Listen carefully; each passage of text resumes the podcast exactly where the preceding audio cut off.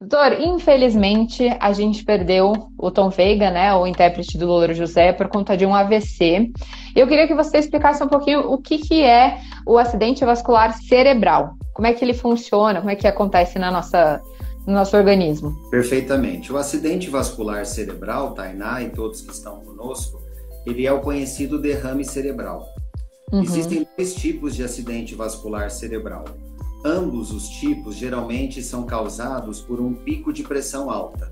É a principal Entendi. causa. Então a pessoa tem às vezes algum estresse ou mesmo tem uma pressão arterial mal controlada e naquele pico da pressão pode ocorrer dois, pode ocorrer dois tipos de AVC. O primeiro a gente chama de AVC isquêmico, que é aquele que não gera sangramento, simplesmente uhum. ocorre um problema dentro de uma artéria do cérebro, obstruindo o fluxo de sangue e gerando aquelas manifestações que a gente sabe, né? Perda de força pelo corpo, Sim. a boca torta, esse tipo de coisa.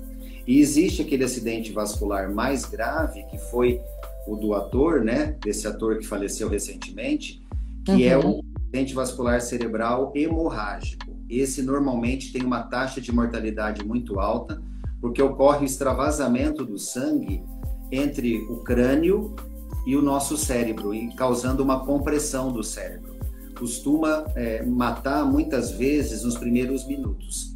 Infelizmente, o Tom Veiga Entendi. foi vítima desse, desse problema, né? Parece que ele tinha um aneurisma cerebral, que já é uma má formação da artéria do cérebro e que fica uhum. mais suscetível a romper quando a pressão sobe. Então é como Entendi. se fosse uma bexiguinha, né? Ele tivesse uma bexiguinha numa artéria muito frágil e aí essa, essa bexiguinha rompeu no momento que a pressão subiu.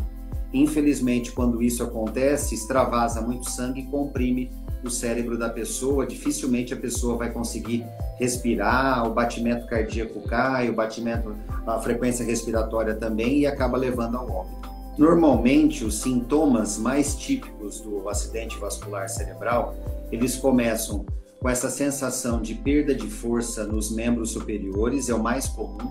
Então a pessoa uhum. vai segurar um copo, por exemplo, ela derruba, ela fica com a mão direita mais boba em relação à mão esquerda. Então, essas assimetrias já chamam atenção.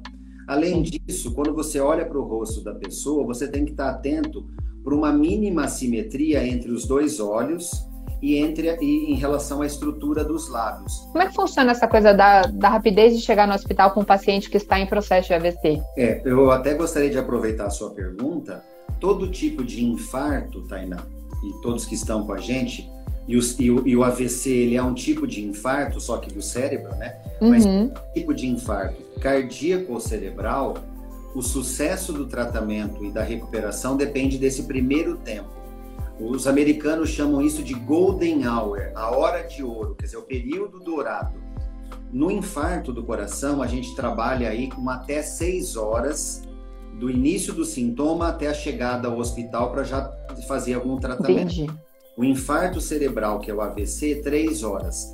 Então, iniciou qualquer tipo de sintoma suspeito, você tem até três horas para já estar tá sendo medicada ou fazer alguma, passar por alguma intervenção em ambiente hospitalar. Então, é fundamental. Qualquer sintoma suspeito, e as pessoas não são obrigadas a, a saber exatamente o que está acontecendo, então perda de força nos membros superiores, dificuldade para caminhar, esse olhar mais difuso e mais distante, mudança da posição da boca, queda palpebral, paralisia facial, vá até o hospital de imediato para ter a definição diagnóstica e se for um AVC, estando dentro de três horas, o tratamento vai ser muito mais resolutivo. É, tem uma galera perguntando sobre as origens, né? Que você falou. É, pacientes diabéticos, hipertensão e tal. Tem alguma coisa a ver com genética também? Por exemplo, putz, minha família é toda hipertensa, eu corro risco de, de ter algum acidente vascular cerebral, cerebral ao longo da vida? Sim, sim. O fator genético é, o, por um lado, é um fator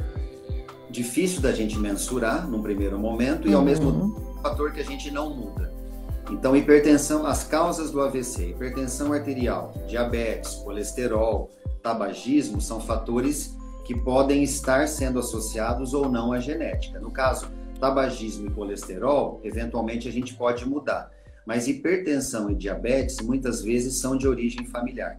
Então, se a pessoa tem esse histórico familiar, principalmente parentes de primeiro grau, ela deve fazer uma prevenção cardiovascular, buscar um cardiologista, controlar a pressão, evitar alimentos que possam levar à crise hipertensiva, evitar uhum. hábitos que não sejam adequados e a mesma coisa para o diabetes.